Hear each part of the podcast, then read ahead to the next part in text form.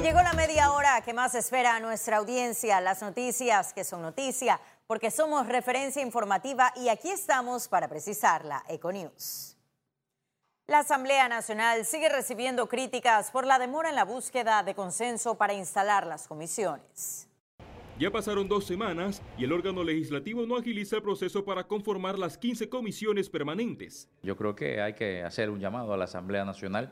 Yo creo que la ciudadanía requiere eh, tener conformadas ya esas comisiones. Necesitamos empezar a caminar de la mano eh, del, nuevo gobierno. Las comisiones de presupuesto y credenciales son las más urgentes para aprobar los traslados de partidas y avalar las designaciones del presidente Laurentino Cortizo. Los hechos demuestran que está sucediendo lo mismo que pasa cada vez que hay cambio de gobierno. Eh, el matraqueo, el debate y la discusión para ver quién preside y quiénes componen las, las comisiones. Pareciera que hubiese sido más fácil porque la el gobierno o el partido de gobierno tiene mayoría. ¿Todo esto qué causa? Causa sin duda alguna un atraso. Eh, histórica o tradicionalmente en Panamá hemos copiado lo de los primeros 100 días en que se evalúa la gestión de un gobierno. Y obviamente 15 eh, días en donde las comisiones no están operando como se, quiere, eh, genera, genera un impacto. A partir del próximo lunes, los diputados tienen previsto conformar las juntas directivas de todas las comisiones. Félix Antonio Chávez, Econius. Y la licencia otorgada a 16 diputados para ejercer la abogacía podría generar conflictos de intereses. Eso lo advirtió Transparencia Internacional. Carlos Barzallo, presidente de la Fundación para el Desarrollo de la Libertad Ciudadana, capítulo panameño de Transparencia Internacional, señaló que aunque esa práctica es constitucional y que siempre se repite en la Asamblea Nacional, los diputados con licenciatura en Derecho deben darle prioridad a los debates en el Pleno y en las comisiones. Además, recordó que de ser aprobado el paquete de reformas constitucionales que elaboró la concertación, quedaría restringido a hacer otras funciones que no sean la de legislar un problema que necesita verse en contexto y dar una explicación con mucho gusto. No es un problema de ley ni de constitución. Está, eh, lo que están haciendo puede decirse técnicamente es legal. Sin embargo, eh, queda una sensación de que no es la fórmula óptima por varias razones de tipo práctico. Hay un potencial enorme conflicto de intereses hay que recordar que los diputados son precisamente los que juzgan a los magistrados de la Corte Suprema de Justicia, tienen una relación directa con la más alta jerarquía del órgano judicial. Y la presidenta de APD, Mercedes Celeta de Brenes, aseguró que el gremio que ella representa no está de acuerdo con el proyecto de ley de migración presentado en la Asamblea Nacional. Es necesario normar, no se, no, no se necesita una ley, se tiene que normar adecuadamente para que puedan entrar todos aquellos migrantes que cumplen con ciertos requisitos, pero nosotros no podemos estar hablando de que si nos ofenden se van. O sea, el discurso realmente dista de ser el discurso que una nación como Panamá merece tener en la Asamblea Legislativa. La ministra de Trabajo, Doris Zapata, presentó ese viernes su declaración jurada de bienes. A la Contraloría General de la República también acudió el viceministro Roger Tejada y los directores nacionales de la entidad. Nosotros eh, somos creyentes, por supuesto, de la transparencia y, que precisamente tenemos que mandar un mensaje. La ministra de Desarrollo Social, Marcova Concepción, no asistió, pero envió su documentación. Por deferencia a la licenciada Marcova Concepción, ministra de Desarrollo Social, pues en este momento nos personamos a la Contraloría de la República para cumplir la normativa de presentar su declaración de bienes patrimoniales. La señora ministra pues tenía toda la intención de personarse personalmente, sin embargo su agenda se, se ajustó y tiene que salir de viaje por misión oficial. La Constitución y la ley establecen que todo funcionario al dejar su puesto, tiene 10 días para presentar una declaración final de bienes. Igualmente, aquellos que entran dentro de sus primeros 10 días a partir de la toma de posesión, deben presentar una declaración de bienes iniciales. La Contraloría reiteró que los altos funcionarios que incumplan con la normativa no cobrarán sus quincenas. Félix Antonio Chávez, Econius.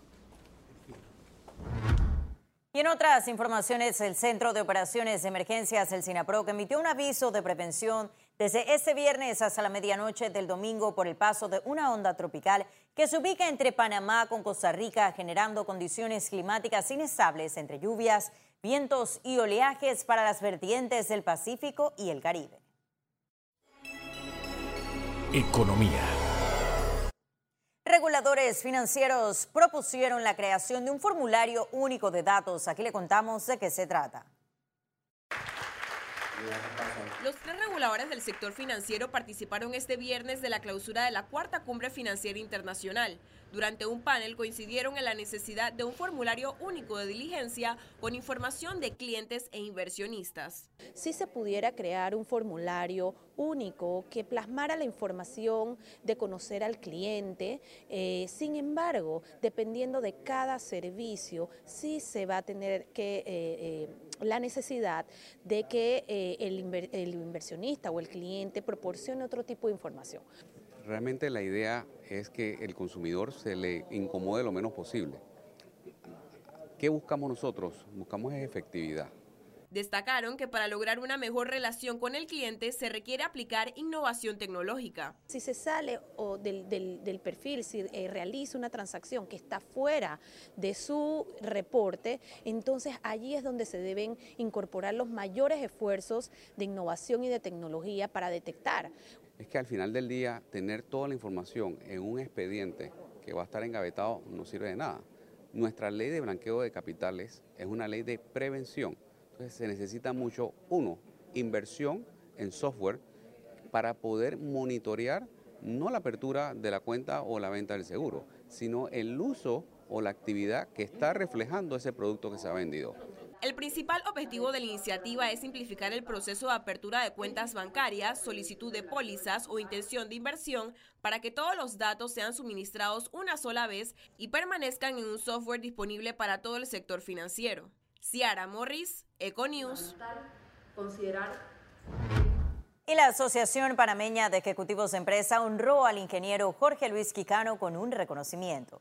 El gremio empresarial otorgó el premio de Ejecutivo del Año al administrador del Canal de Panamá por su aporte y trayectoria en el sector marítimo del país e impacto de la economía. La entrega se realizó en el marco de la reunión mensual de APEDE. Quijano agradeció el reconocimiento a los empresarios y mediante un discurso recordó su recorrido de más de 40 años en diferentes cargos en esa institución.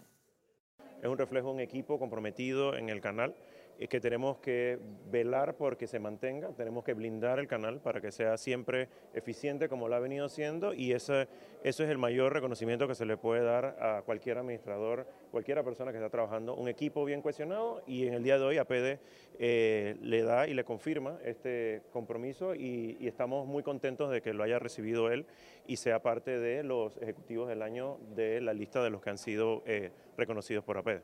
En lo que estamos aquí nosotros recibiendo eh, este reconocimiento. Ellos están allá tratando de pasar los buques de manera segura, de manera confiable eh, y con calidad para el beneficio de todos nuestros clientes.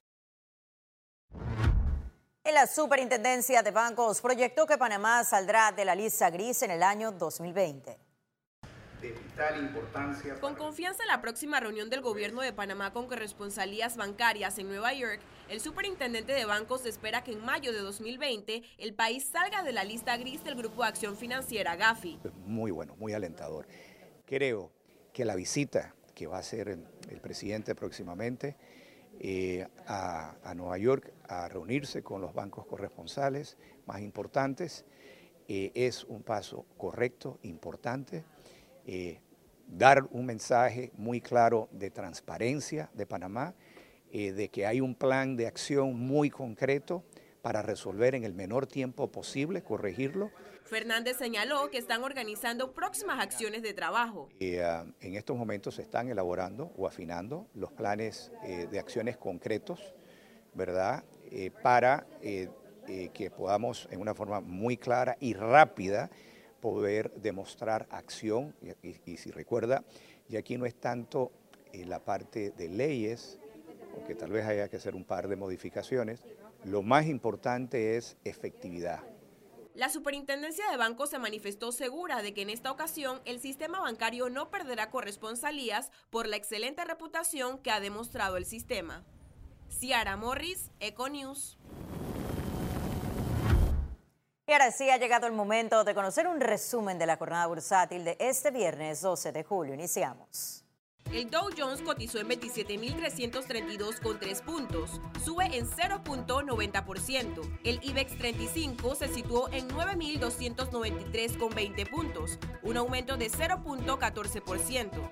Mientras que la Bolsa de Valores de Panamá se ubicó en 443,34 puntos, una subida de 0.30%.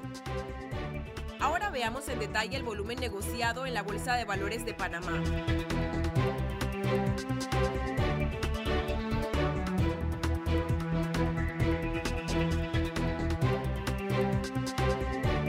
Total negociado 11.686.863 con 39 centavos. Y en breve estaremos de regreso con las notas internacionales, pero recuerde también puede seguirnos en vivo desde su celular a través de la aplicación de Cable On The Go. Descárguela y listo.